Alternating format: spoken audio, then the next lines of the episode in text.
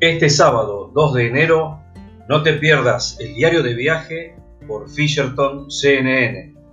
Entrevistaremos a Martín Laventure, director de turismo del departamento de Maldonado, Uruguay, para que nos cuente las novedades de esta temporada atípica en Punta del Este, Piriápolis, La Barra y José Ignacio.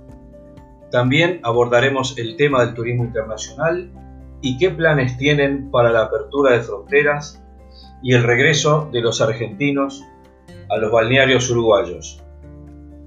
Este sábado con Nacho Canclini en Con Estilo por Fisherton CNN.